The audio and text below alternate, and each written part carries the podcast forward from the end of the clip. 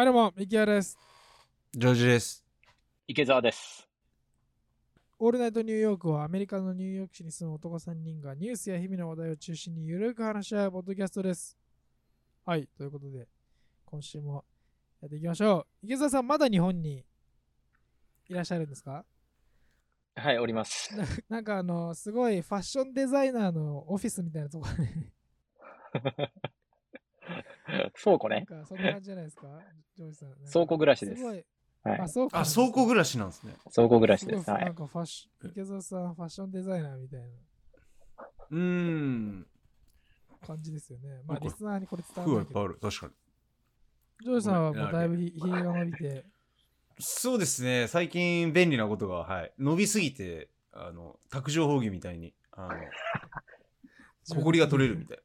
キーボードに、あ、あの、ちょっと汚い話になるけど、キーボードの間に詰まったほこりとかをピッピッピッピッつって、ぐらいならいけるかな。うん。確かに確かに便利ですね。うん。いや、これでも、ととい、切っても、あの、トリムしてもらったんだけどね。これでも長いよ、ね。あそうなんですか？長いね。そう、ここの横、横の毛と、なんか、まあ、ここの唇のところみたいなね、はいはいはいはい。をやってもらって、ここは何したか、あの、下顎は何したかはちょっと俺もわからんっつって。っていうので、はい。ちょっともうそろそろやっぱ切ろうかなみたいな、やっぱりなんかちょっと。まあね。まあまあまあ、いいです。まあましたねいいです。はい。はい、伸び今、ジョージさん V ネックの T シャツ着てますけど、多分ひげが伸びてきて、だんだんその V ネックの V がもう見えなくなってくるんじゃないですか。何ネック予想する？あの、今日俺どっち着てると思う？つって。ひげで、ひげで見えなくて。問題です。つって。やろうかな。ちょっとコーナー作っちゃおうかな。今日はどっちのコーナー？今回の冒頭トーク、全然リスナーはもう全然わかんない。全然わからない。わからない何も参考にならないっていうね。そういうことですね。はい、今回は、えーまあ、リスナー大人気の企画です。池澤さんからあのタイトルの方を紹介してもらいたいと思います。えー楽しく学ぼうアメリカ50州第6回目としまして、おえーコロラド州についてお来ました。皆さんで勉強していこうと思います。はい。まず、まあ、恒例ですけれども、お二人にコロラド州とは、コロラド州。なんか、はい。赤土の岩山なイメージはありますよね、やっぱり。ああ、はいはいはいはうんい。いいね、いい。ねいいね。コロラドからやっぱちょっと赤土の岩山入っていく感じはあるんですよね。はいはい。ネブラスカぐらいまではずっと平地が続いてて、うんうんここに足を伸ばすミネソタ？ミネソタか、あの、なんだっけ、ネブラスカぐらいまでは平地が続いてて、そこから足を伸ばすと、はいはいはいだんだんもう、岩山になっていくようなイメージ。そこら辺話そうかな、そしたら。はいはい、いいね。うん。おー。はいそうですね。あとはやっぱり最近合法化が進んでる大麻が、うーん、うん、うん。それも触れるようん。聖地みたいなへーそうだねそうだねジョイさんはどうですか？コロラドね、あんまりゆかりはないっすね、僕には。だから、あんまりそこまで、なんかそう、まあ、普通に。関心薄すぎでしょ。いや、今、だから、今日これを聞いて、僕はもう、あの、学んでいこうかなっていう。ああ、こそういうことね。なるほどねそうですね。。ちょっと興味がね、興味が湧くかもしれないから。行っちゃうかもしれないよ、だから、本当に。もうこの話聞いて、僕行きましたっつって、なるかもしれない。興味が湧いたら俺すぐ行っちゃうよ、もう。そうだよな。活動的だからな。もうそうですよ、もう。はい、だから、楽しみですよ。はい。リスナーの方もね、そういう方いらっしゃると思うんですね。この週ね、本当にね、面白いことたくさんありますので、まあ今日もね、ボリュームいっぱいね、やっていきたいと思いますので、どうぞよろしくお願いいたします。はい、よろしくお願いします。はい。じゃあまずね、まあ恒例ですけど、これもね、えっ、と、Google マップを開いていただいて、えー場所、はい。ちょっとね、軽く確認しておきましょう。はい。わかりました。ですか ?Google マップ開いて、コロラド州と検索に入れてください。すみません、スペルを教えてもらってもいいですか？今いや、俺もうね、カタカ、あひ、ひらがなでいいです。ひらがなでいきますか？はいすみません。はい。大丈夫です。コロラド。おー、出ました、出ました。うん。おー。お、なんかすごい、はいもう最初に出てくるコロラドのなんか、うん。あの写真一覧みたいなので、もうなんか、なんかすごい、なんだろう、これは。これ実際に行ける場所なのかわかんないですけど、なんかエジプトのとかの方にある、なんか岩の中をくり抜いて作られた街みたいな。はいはいはいはい。そうだよね。山がすごいですね。この、このやっぱりこういう高さ使った景色が僕好きなんで。おー、じゃあもうコロラドぴったりだはいね。あはいーはい。アリゾナ州の勉強をね、えー、2回前かな？しましたけれども、はいはいはい。その時に4つの州が1点で交わる。フォーコーナーズポイントってやったの覚えてる？ああ、アリゾナの回。なんかありましたねはいはいはい覚えてます。そう覚えてますね。アリゾナ州、ニューメキシコ州、コロラド州、ユタ州って、この4つの州が1点で交わる。そこをフォーコーナーズポイントっていう。で、ミキヤ君がなんか中心ポイントに行って、なんか寝転がったりとか、なんかこっちの州行った、あっちの州行ったみたいな、やるぜみたいな話をしてたけど、はいはいはいはい。そこの1州がコロラド州なんですね。なるほど、なるほど。で、ちょっとね、拡大してみてもらうと、州のキャピタル、州の首都、州都って言うんですけど、これはね、はいデンバーっていう街がはいはいはいはいあると思います。デンバー。デンありますねデンバーどこにあるんだ？だいたいね、州の真ん中ぐらいにデンバーっていう。はいはいはいうん、ある？はいはいはいはいはい。はいありますね。で、ちょっと下にコロラドスプリングスっていう街があると思うんだけど、それも見えるかな？コロラドスプリングス。ある？はいはいはいはい。ありますね。この二つが、まあ、有名な都市で、第一都市、一番大きな都市がデンバー。次がコロラドスプリングス。これが第二の都市です。で、えー皆さん聞いたことあると思うんですけど、ロッキー山脈。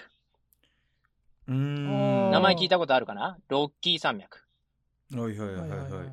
チリかなんかでやりましたね。そうそうそう。ロッキー山脈がこのね、デンバーの、ちょうどね、西側、コロラドスプリングスとデンバーの西側からね、ずーっと北の方にずーっと山脈が続いてるんだけど、ちょっとね、Google マップでは山脈が出てこないので分かりづらいんですけど、まあ皆さんに覚えていただきたいのは、デンバーとコロラドスプリングスは、ロッキー山脈のふもとにあるんですよと。それだけ覚えておいていただければとえ思います。なるほど、なるほど。はい。ーえー話の方を進めていきたいと思うんですけど、コロラド州といったら、まあ実はね、広大な平原もあるんだけど、やっぱりね、山なんだよね。とにかくね、標高が高い。特に今話した州都のデンバーは、Mile High City なんていう別名で呼ばれることがよくあって。これどういう意味かわかる？ Mile High City。 Mile High City、マイルの高さにあるってことですか、その通りです。1マイルっていうのは、約 1.6km なのね。なので、デンバーの標高、デンバーというこの都市の標高がちょうど1マイル。1.6km のところにあるから、だから、マイルハイシティっていうふうに呼ばれてるんだよね。標高が高いと、君らみたいなのんべえっていうのは、こう、アルコールがね、酔いやすくなるから、君らみたいにはちょうどいいのかなと。で、まあ、悪い方向で行くと、まあ、ちょっと、ミキヤ君みたいな方は、高山病って知ってるかな？酸素が薄くなるので、はいはいはいえー睡眠障害とか足のむくみとか吐き気などがね、起こりやすくっていう、そういうね、えマイナス面はどうしてもあるかなっていうところ。まあ、あとはね、沸点が下がるよね。沸点がね。まあ、デンバーで、は、うん、あの摂氏94度で沸騰するみたいなので、えーまあ面白い。い面白いでしょ？まあ、富士山なん面て3776メートルあるんだけど、これなんてはいはいはい88度だからね。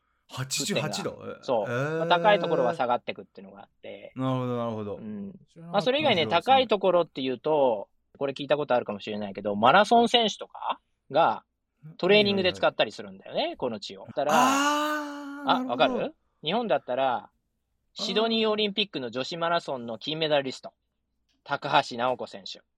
ね？うん彼女をはじめとして、多くの選手がコロラド州でトレーニングしてたりするんだよね。まあ、あの、高橋選手はね、引退後にも日本のコロラド州の親善大使になってたりして、まあそういう面でもいろいろとスポーツでもつながりがあるかなっていうところでもあります。でちなみにデンバーってそれだけ高いところにあるって言ったけど、えー州全体、デンバーだけじゃなくて、州の平均標高自体っていうのが2073メートルもあって、すごいへー2000メートルなんだ、平均が。で、これは当然、全米ナンバーワンの高さのシュートへーなっております。はい。そこでもう生まれ育ったら、かなり強靭な肉体が、をベースとして作り上げられそうですけどね。よくね、アフリカの高地で生まれた方がね、そそううそううそうう、あの、マラソンが強いみたいなのと一緒で、そうかもしれないね。うんうん。で、面積は50州の中で8番目と広く、えー過去にね、うん何度かあった人口ブームで、コロラドにね、人がわっと集まったこともあるにもかかかわらず、人口はね、580万人。全米で20番目と。まあ、経済的に恵まれている裕福な州の方に入る割には少ないと言える州だね。うーんまあ、これをね、穴場っていう人もいるようだけどね。まあ、とはいえ、とはいえね、人口は2010年比で15%増ってことで、なので伸び率はこの10年、毎年常に50州の中でトップ10に入っていて、まあ、直近少し伸びが緩やかになってはいるけれども、で、近くのね、えーユタ州やアリゾナ州、テキサス州など周辺の州ほどの人口増加は見えないんだけれども、それでも近年移住者が増え続けている人気スポットと言えますね。うーんはい。からね、気候に関して。えースキーでね、有名で、かつ、ロッキー山脈のイメージがありね、寒いというふうにね、思われる方も多いと思うんですけど、えーもちろんね、地域によって差は結構あるんだけれども、えー、おおむね冬はマイナス10度、夏は最高でも33度程度とね、まあ、ニューヨークと実はそんなに変わらないんじゃないかっていう感じ。意外でしょ、これは。意外ですね。ね。でもむしろ標高差があるため、まあ、温度差はそちらの要因の方が大きいんじゃないかなっていう感じです。であとはね、雨が少なくて年間約300日晴れるっていう、まあそういう地域ではあるいいですね。いいでしょ？歌詞大好きだよね、いいですねそういうとこね。うんそうですね。野球ずっとできますね。そう野球ずっとできるね。ずっとできますな、それ。そうそうそう。ボールの飛距離も多分ね、変わってくると思うよ。これだけさ。あー、なるほど。そうそうそう。はい。で、まあ人種構成なんだけど、2021年のデータで、白人が68%、ヒスパニックが22%、えーそれから黒人が4%で、アジア系が3%で、えーネイティブアメリカンの方々が1%というふうになってて、まあ歴史的にもね、ヒスパニック系住民が多い、うん、州となっていて、まあそれはね、コロラド州の名前の由来に見て取ることができます。ということで、まね、名前の由来に行きたいんだけども、これはね、うん。いくつかの説があって、確かなことは誰も分かっていないんだけども、有力なのは1500年代後半、この地域にやってきたスペイン人探検家たちが州で多く見られる赤い岩や土から、この地をスペイン語で赤色を意味するコロラドと呼び、それがそのまま残ったというね、うんえー日本にはないよね。色がなんかその、その地域名になってるっていうのは、あと、うんないですね。ねえ、青森とか、うん違うか、なんかブルーフォレストとかだよね、や訳した。でも森がついてるからね。あそー確かにな。う。ねえでもこちらに至っては、だからもう色だけって感じなので、コロラド州は赤州っていうことだよね。うーん。ではちょっと聞きたいんだけど、ニューヨークに住んでる人たちをニューヨーカーって呼ぶよね。はいはい。ねはい。じゃあ、コロラドに住んでる人たちを何て言うか知ってる？えー、コロリディアンですか？ああ、歌詞はどう思コラーですね。う 怒ってんだ、コラーって。コラーっつって。全然わかんないな正解正解は、コロラダンズっていうの。コロラダンに S がついてコロラダンズ。ポケモンに出てくるでしょ、絶対。でしょ？面白いね。悪い悪いやつらじゃないですか、それ。悪いやつなんちゃう。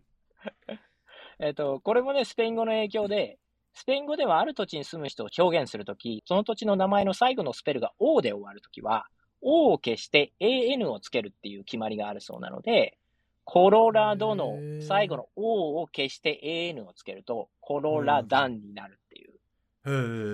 へえ。じゃあ、同様の方法で、サンフランシスコに住む人はどうなると思サンフランシスカン？シスカン？うそう、サンフフランシスカンって言うんだよ。だから。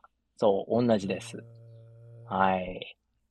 で、このね、アメリカ50州の会の第3回がアリゾナ州、第5回がカリフォルニア州とね、えーたまた。まアメリカ南西部の州を連続して勉強してきたので覚えてるかもなんだけども、今回のコロラド州もあるアメリカ南西部は、アメリカ合衆国に併合される前っていうのはどこの国の領土だったっけ？どうだったっけ？右尾君。えあれじゃない？ほら、うん。コロラドの名前つけた人が何人だっけ、スペイン、スペインですか？したらスペインじゃないですか、はい、そう、その通り、スペインです。なるほど。で、そしてその後スペインから独立したメキシコ。の領土だったっていうこともあって、この地域は今でもスペイン語の地名などが多く残ってるんだよね。で、また面白いのが、近年アメリカ人の若い層を中心に、まあ、原点っていうか、オリジンを大切にする傾向っていうものがあって、州の名前で。であるコロラドの発音も、昔からこの地域に住む人は、コロラダ、スペルの A の部分を英語発音でうん。まあ日本語で言うとさ、英語の A って、あと A の間の発音みたいに言うじゃん、たまにさ。ううん。なんで、コロラーダみたいな形になるんだけど、うん。そうそうそうそう一方で、最近の若い人たちは、そういうふうにオリジンを大切にするっていうのがあるので、スペイン語の読み方である、コロラードって。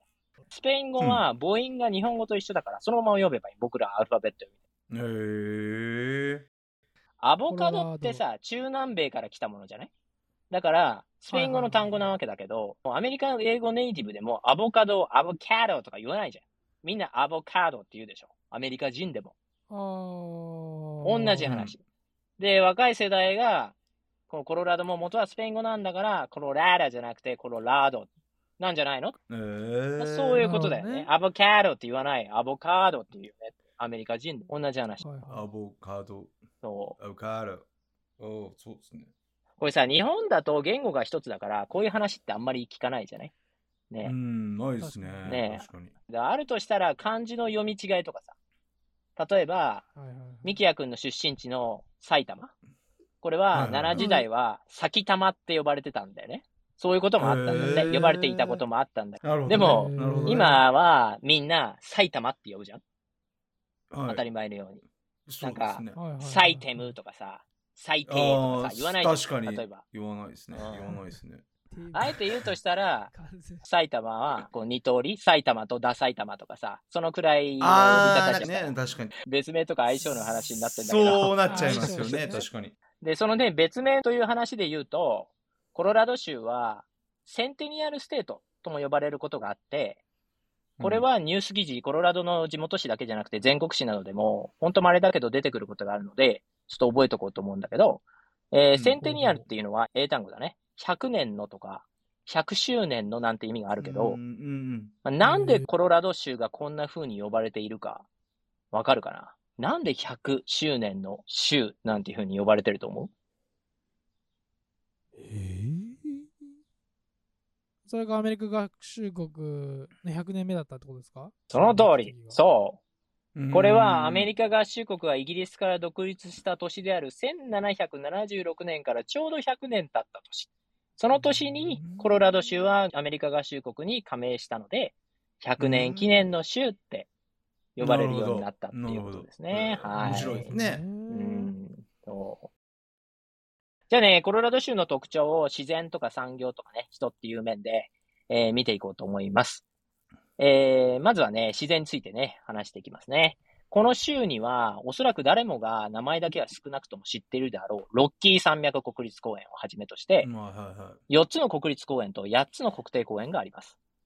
でどの公園もそれぞれ雄大な自然があり、夏だったらこの地域でしか見られない多くの動物や鳥を眺めながらハイキングをしたり、大自然の中をカヤックで川下りをしたり、冬は各地に点在する大規模なスキー場で遊べるなど、そこら中でアクティビティが満載で、アウトドア好きな人にはね、一生飽きることのない州であることは、間間違いないと思います。でその12の公園の中に、メサバーディ国立公園っていうのがあるんだけど、ここは全米に無数にあるアメリカの国立公園の中でも唯一先住民の文化に触れることができるっていう点でユニークで。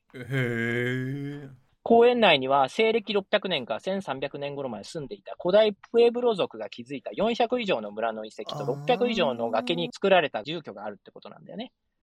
まあ、ちょっと YouTube で確認してもらえるとね、いいと思います。僕が最初はいに見た写真のやつがじゃあそれかな？多分それかもしれないね。うん。崖というか絶壁に作られていたやつですね。それだよ。うん。それがメサバーディ立国立公園っていうのになると思います。はい。なるほど、なるほど。はい。で、もう一つ公園を取り上げるとすると、えっ、とね、はいはい。えーダイナソー国定公園っていうのがあって、いるんですか、へーダイナソーが。そうです。いるんです。1億5000万年以上前のジュラ紀が、コロラド州南東部の気候は熱帯性で、この地域一帯で数多くの恐竜が住んでいたようで、実際多くの化石がこの一帯から発見されているようです。ええーー二人恐竜好き？恐竜って何知ってる？例えばなんか言ってみて。トリケラトプスとか？おー、はいはいはい。他には？プテラノドン、ああ、はいはい。そんなのもいたね。ティラノサウルス？ああ、ティラサノサウルス。はいはいはいはい。結構知ってるね。リスナーの方で、恐竜はね、よく知らんっていう方もいらっしゃるかもしれないんですけど、でも、ステゴサウルスっていう名前は。は。なんか聞いたことある聞いたことありますね。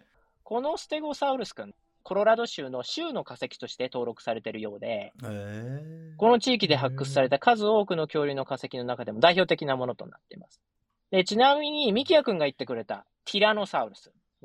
ね。これははいはいはい1874年に史上初のね、ティラノサウルスの化石が発見されたのが、ここ、コロラド州だった。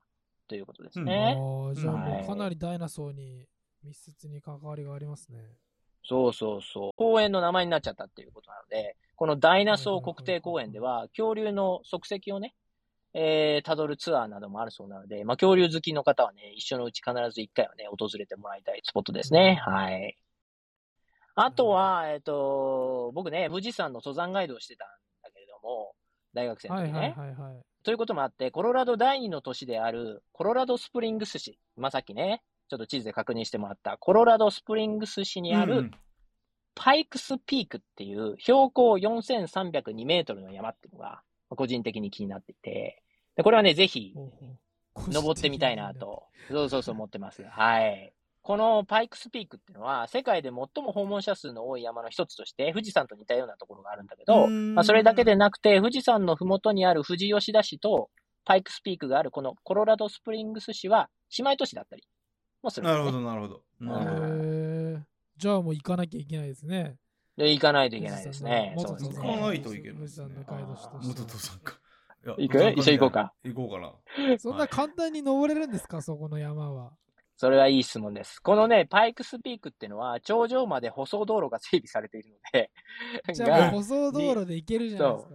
行けちゃうじゃない行けちゃうんです。登山が苦手な方でも訪れることができるんだけど、そう、車でなるほど、ね。なるほど。面白いのは、この道路でほぼ毎年行われている、パイクスピークインターナショナルヒルクライムっていう、えー、そうヒルクライム。標高2862メートルから頂上4302メートルまでの19キロのくねくね道をスポーツカーで、えー、6、7分、わずか6、7分で一気に駆け上るっていうね、タイムアタックのレースなんだけど、なるほど。たとえね、へー1台ずつ順々に走ってくるとはいえ、狭い道路を猛スピードで駆け抜けていくんで、稀に道からそれて、崖をゴロンゴロンって落ちてってね、バラバラになってる車とかあって、うわ危ないっすね。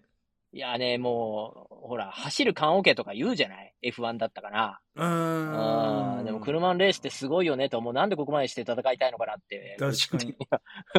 思うね、見てですよね。ね。ねこちらね、1916年からほぼ毎年行われている全米で2番目に古いモーターレースで、日本人選手もほぼ毎年参戦しているので、興味のある方はね、まずは YouTube で、パイクスピークインターナショナルヒルクライムで検索して映像を見ていただければと思います。OK なんかねドライバー視点の映像とかもあって、スリル満点で見る分、見る分はね、見る分は面見白い。る分はね、確かに。そう。で、このレースね、別名、えー Race to the Clouds。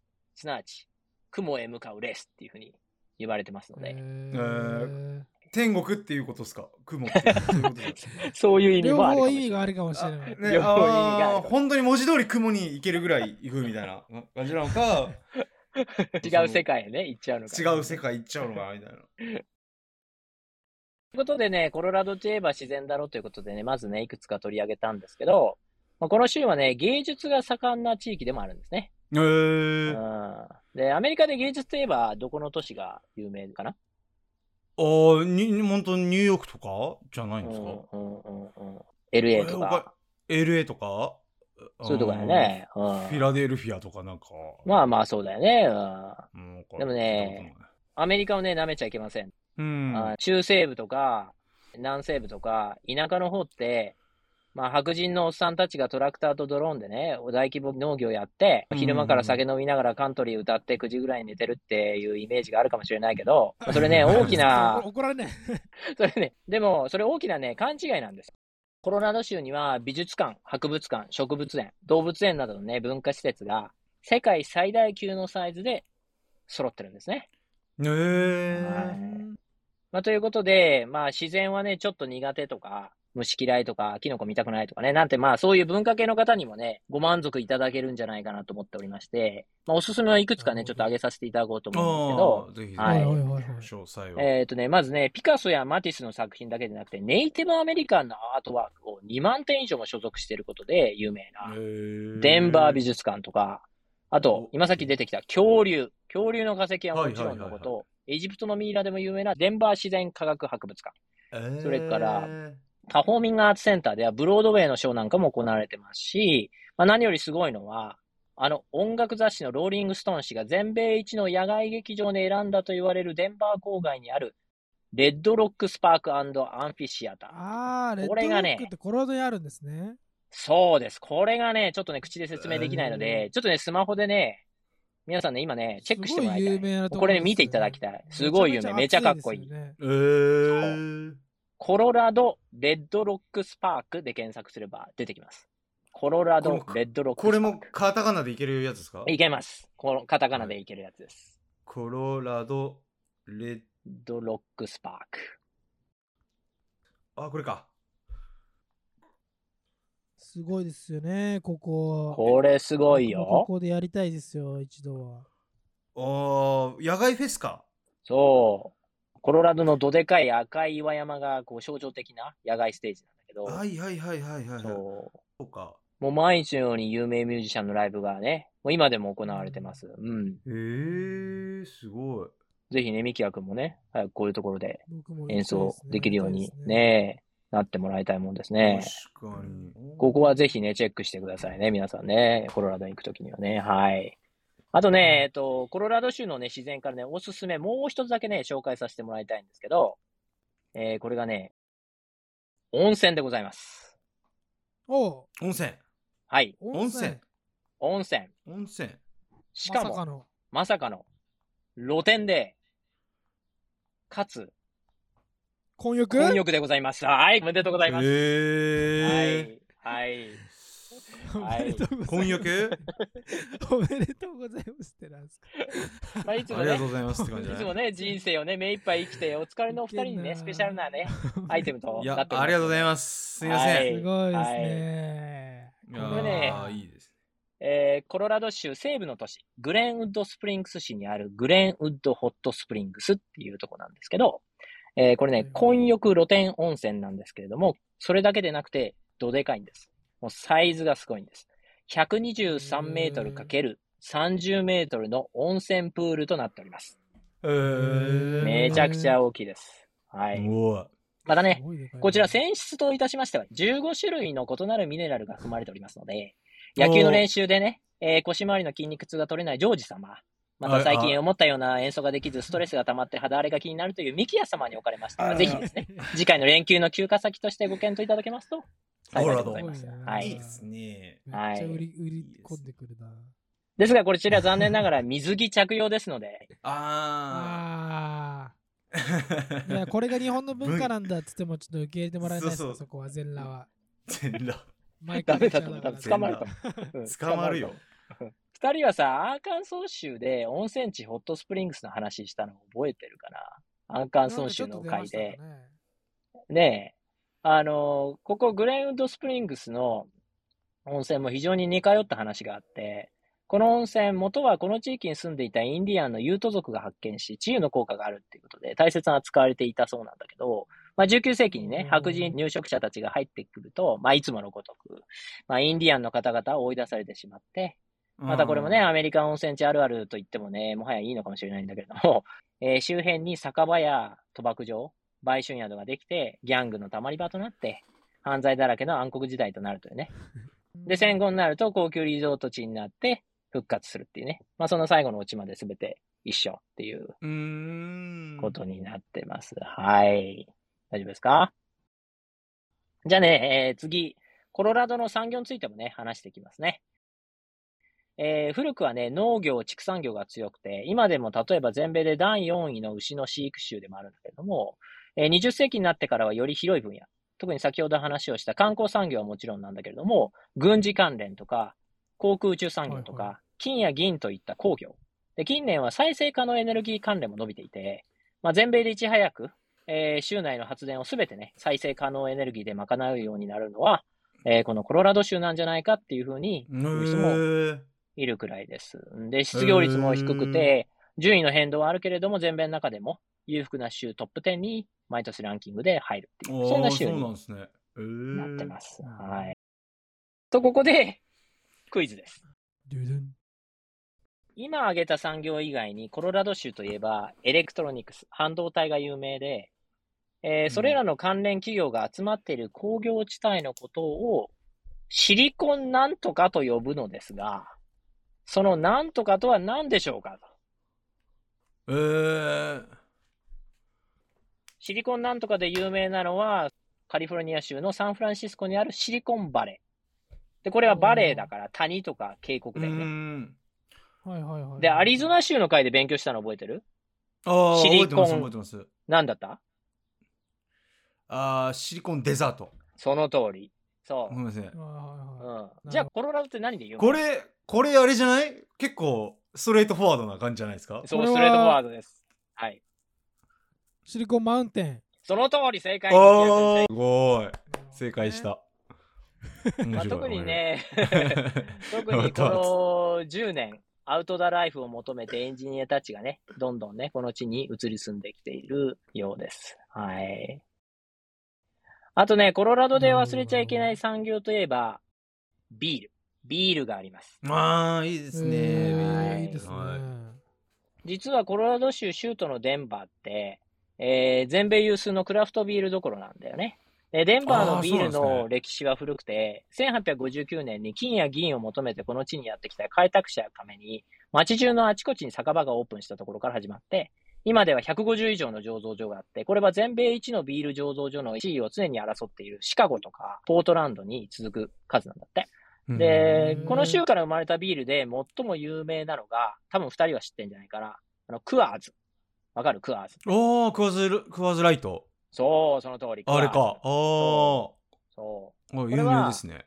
1959年に2人のドイツ人移民がコロラド州内に醸造所を設置し、チェコ人移民から購入したピルスナースタイルのビールのレシピを元手にスタートしたって言われていてで、2008年にサブミラーと合併して、ミラークアーズとなって、えーアメリカでは第2位、全世界では第6位のビールメーカーとなった。で、現在、ミラークアーズ社はアメリカで販売されるビールの30%を生産しているとのことです。はい。うんまたね、デンバーで毎年秋に開催されるグレートアメリカンビアフェスティバルっていうのは世界最大のビールフェスティバルとして有名で、コロラドコンベンションセンターで開催されるこの3日間のフェスティバルでは全米から集まった600以上の醸造所から3000種類のビールが試飲できて、毎年およそ6万人のビール愛好家が集まるってことです。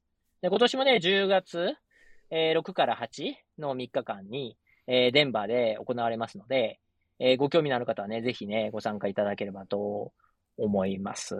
はい。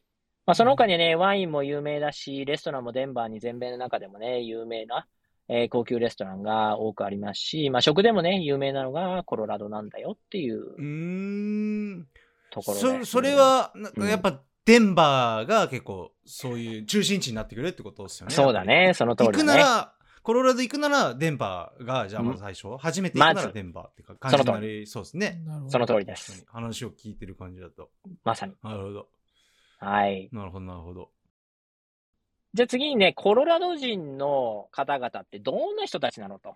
人にね、少し注目してみようと思います。ね。これを聞はいけばもうコロラド人が何を考えてるかわかるっていう。すごいっすねそ。の通り。その通りです。すごいっすね。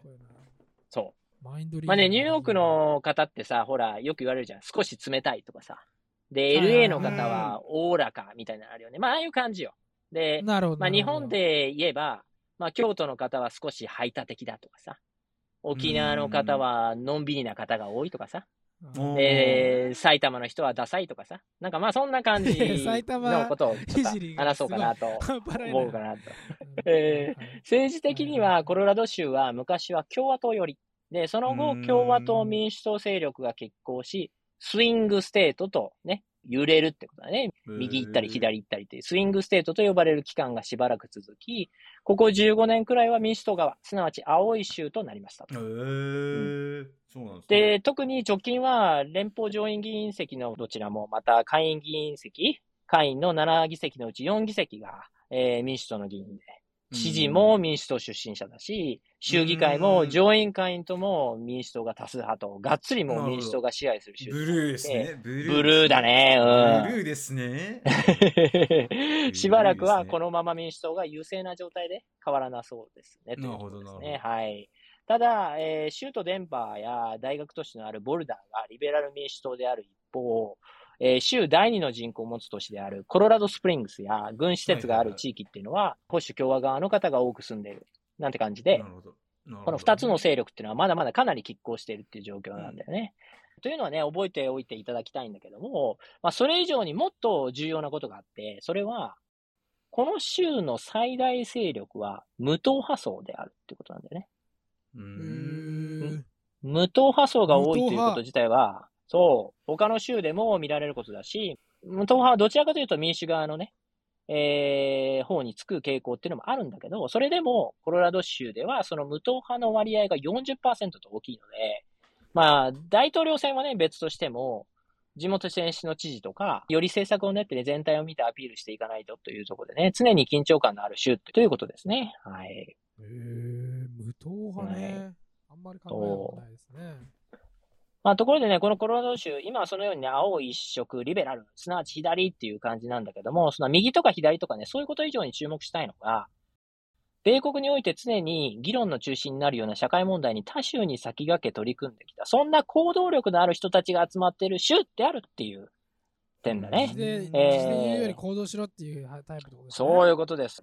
例えば、うんえー1893年にアメリカで初めて住民投票を通じて女性参政権を認めた州となったり、1967年にはこれもアメリカで初めてレイプ、近親相関、または妊娠が女性の永久的な身体障害につながる場合、中絶を引き犯罪化するっていう、中絶に関する規制を大幅に緩めた判断をした州となったり、いち早くやったっていうところですね。ね。すごいでしょ？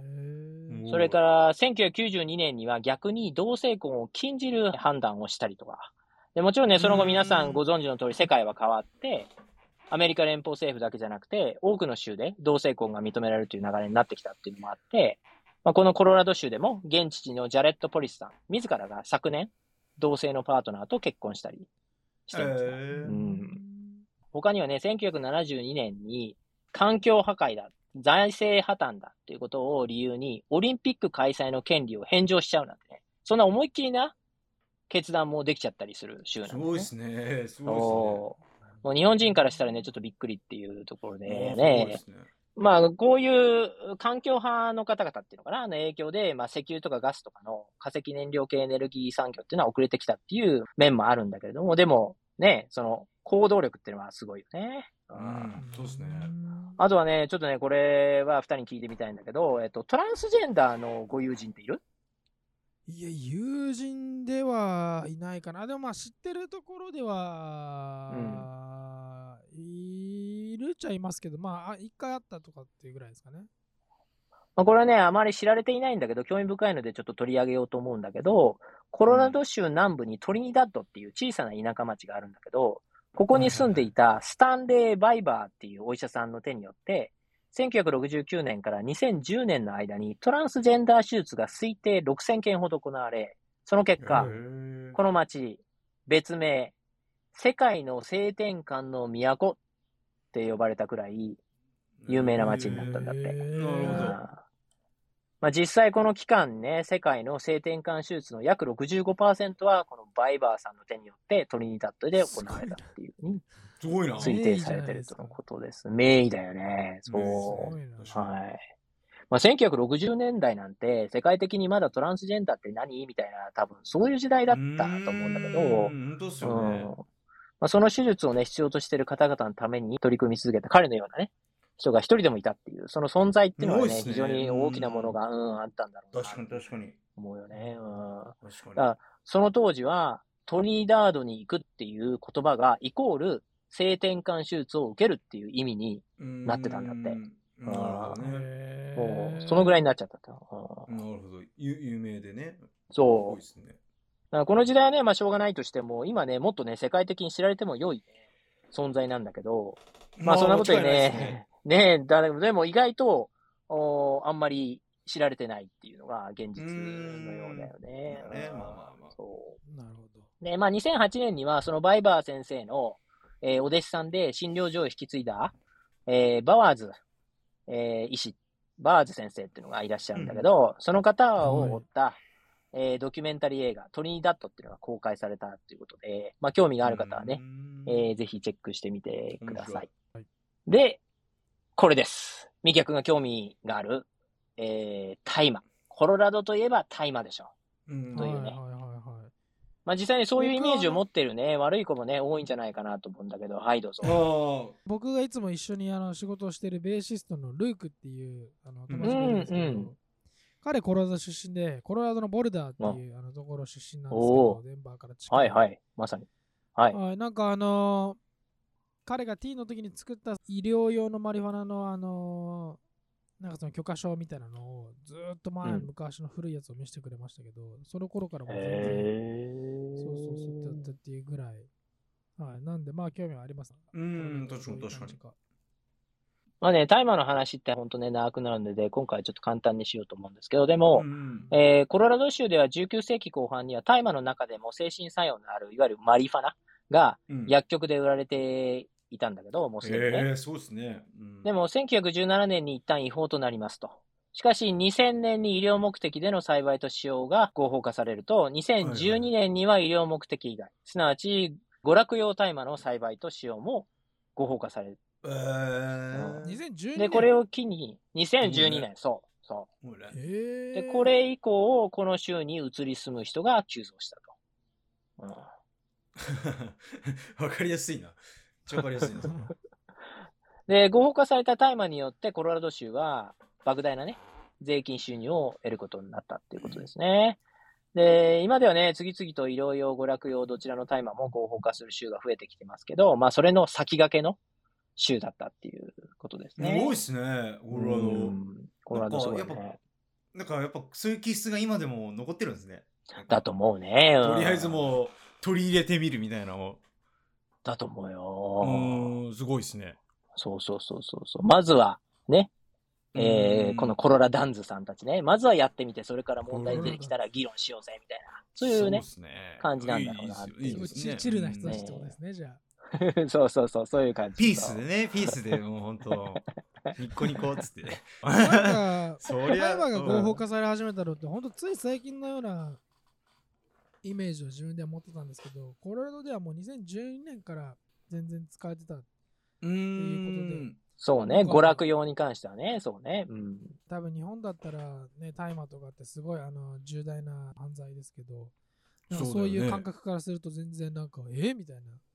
普通なのそっちではみたいなほんと風に思われることが。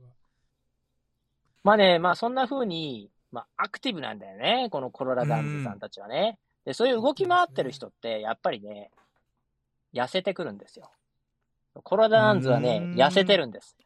2020年のデータでは、肥満率が一番低い州、 number one for the healthiest state。要するに最も健康な州って言われてるそうです。はい。まあ、アメリカカ人って3人に2人が肥満だから、まあ、ねそこで1位取ってもどんなもんじゃいっていう感じなんだけれども、でも、3人に1人でもね、まだ残ってるぐらい。そうそうそう。でも、まあ、コロラド在住のリスナーさんもしいらっしゃいましたらね、日本人の観点から一体ね、コロラダンのね、人たちが、えー、実際に健康的な生活を送っているかどうか、まあ、ぜひね、うん教えてもらえるとね、すごく興味ありえー。助かりますね。そうだね。はい。やっはいぱ日本人もいらっしゃるんですかね？やっぱりコミュニティどのぐらい大きいのか、ああんのかなやっぱり？あります。日本人のコミュニティあります。日本企業も進出しているので、あはあ、そうなんですね。はいじゃあもう全然。まあそんだけ標高高かったら行っても安心ね、肥満だったらちょっとしんどいそうですよね。い。それもあるかもしれないね。あ それもあるかもしれない。ね。と、ここでクイズです。はい。ドゥドゥンドゥドゥン。次の中から、コロラド発祥のものとして当てはまらないものを答えなさい。当てはまらないものですね。はい。そうです。はい当てはまらないもの。はい。6個あります。いいですか？このうちの1個がコロラド発祥のものではありませんので。いいですか？なるほど。はい八つ橋かな、じゃあ。うん1、ショッピングモール。ショッピングモール。2、チーズバーガー。チーズバーガー。いやー、難しいな、こ3、クロックス。れ。あのー履くクロックスですねうん靴のクロックスサンダル、サンダルみたいなやつ。そうです。そうです。4、チポレ。これ、日本の方はわかんないかもしれない。メキシカンフあードのチェーン店、全米どこでもあるやつ、チポレはい。はいはいはいチポレ唐辛子のマークのね。うん。5、タンポン。うん女性が使うね。んうんうん6、アンポンタン。いや、待ってください。6、アンポンタン？アンポンタン。この、このアンポンタンっていう、はい、どれでしょうか？アンポンタンっていうものがあるんですか？まああるあるんじゃない？ねあるかもしれないよ、みきやけん。うんそうそうそう。うんよく考えてみて。よく考えてみて俺だけなんですか？それは思考停止してるよ、みみきやくん。なんかジョージさんもその問題出す側にいつの間になったんですか？でも、ん。あのチポレは池澤さんすぐに、あのリスナーの方は分かんないかもなって言ったんでリスナーの方が分からないのかもしれないにもかかわらず、選択肢に入ってるってことは多分チポレは発祥なんですよ。でタンポンうも。タンポンも多分ふざけて入れないだろうからあのもし発祥じゃなかったら。だからタンポンも発祥だと思います。あのタさン、うん。あの、僕の思考を読みながら答えるのやめようよ。コロナの考えて答え違いね。コロナの違いない 間違いないよ。確かに。チーズバーガーは、でもさっきのコロナの話でいくと、い、や、はいハンバーガーあるけど、これチーズ入れてみたらうまいんじゃねっていうことをやりそうなのはコロナドの、えコロナドの人たちやりそうな感じがしますけどね。ー、とりあえずやってみっかっつって。チーズやってみっかっつって入ショれる。ッピングモールもその流れでいくと、なんかいろんなものがむなんか集まってるとかあったらいいんじゃね？みたいな。え？ー、ちょっとやってみっかっつって。やちょっとやってみっかっつってやってみっかっつっ。てで、よ立てちゃうでしょ。あともう一個なんでしたっけ？アンポンタン以外でもう一つ言ってたやつ。クロックス。クロックスクロッね。クスってアメリカなんですか？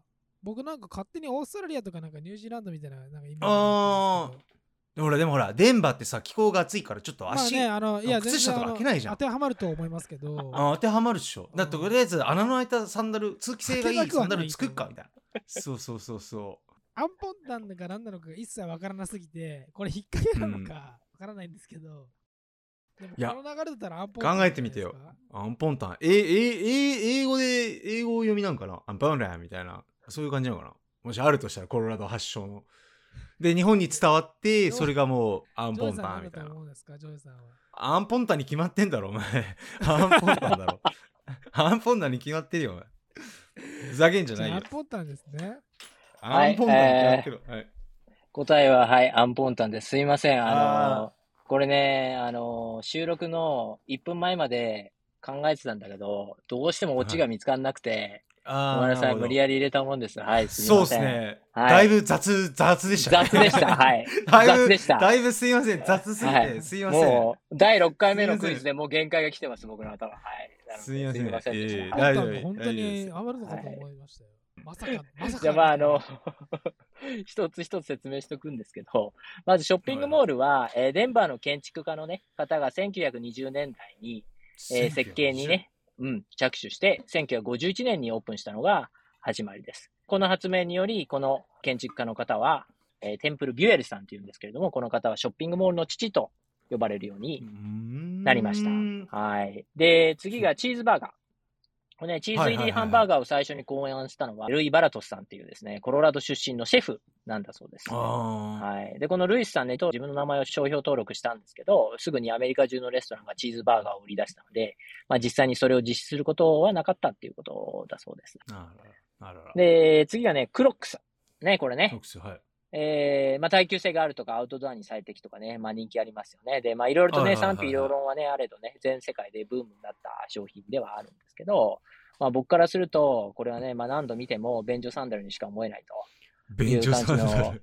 ものなんですけど、確かに。便所サンダル。でもね、ミキヤ君がちょっと持った疑問っていうのは、あの、近いものがあって、これはね、クロックスは正確にはカナダのケベック州でね、発明されたんですね、はじめ。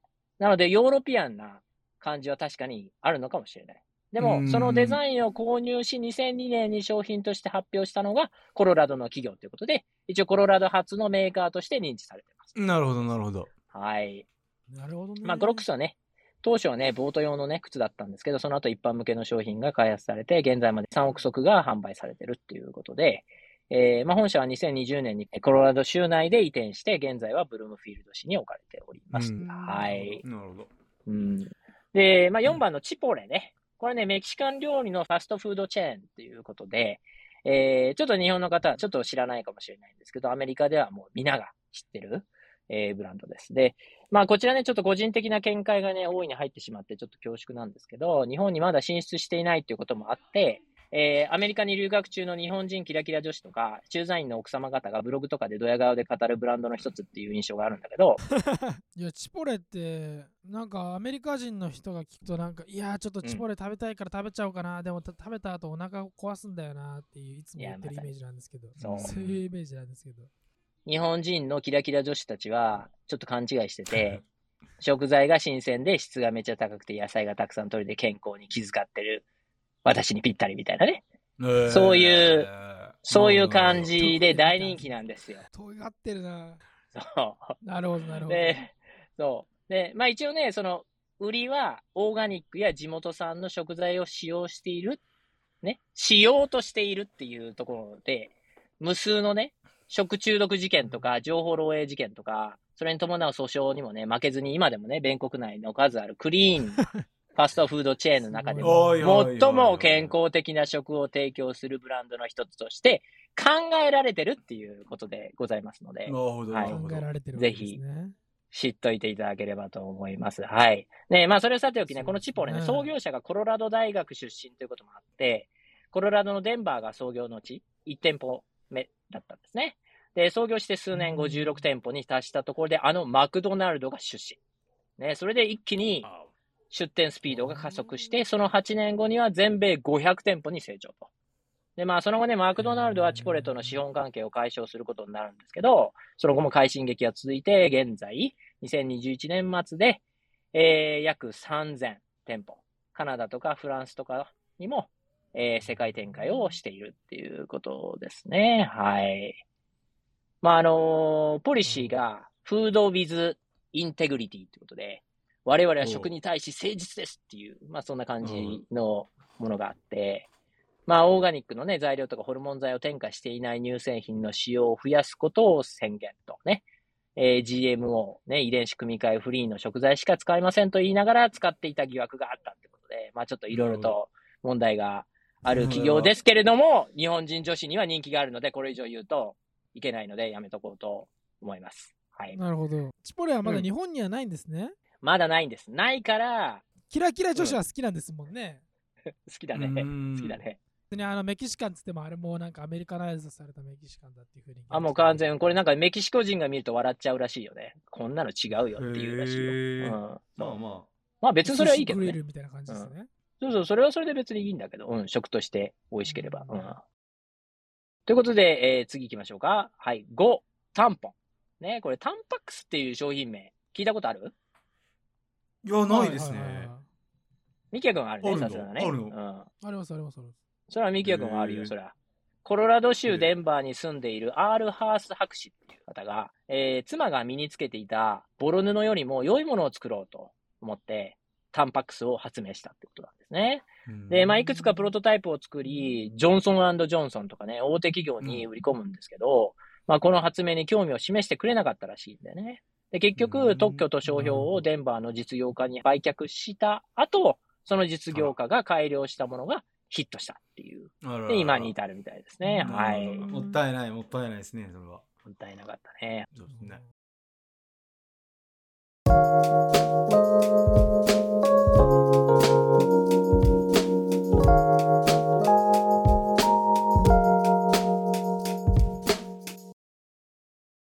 はい、ということで、今回のコロラド州も前回のカリフォルニア州に続き盛りだくさんということで、前編として一旦ここで本日は終わりにして、次週後編として歴史について勉強していこうと思います。ぜひあの楽しみに、してもらいたいと思います。質問やリクエストなどは、オールナイトニューヨークアットマーク Gmail.com の方までお願いします。はい。では今回はこの辺で終わりにしたいと思います。ありがとうございました。さようなら。ありがとうございました。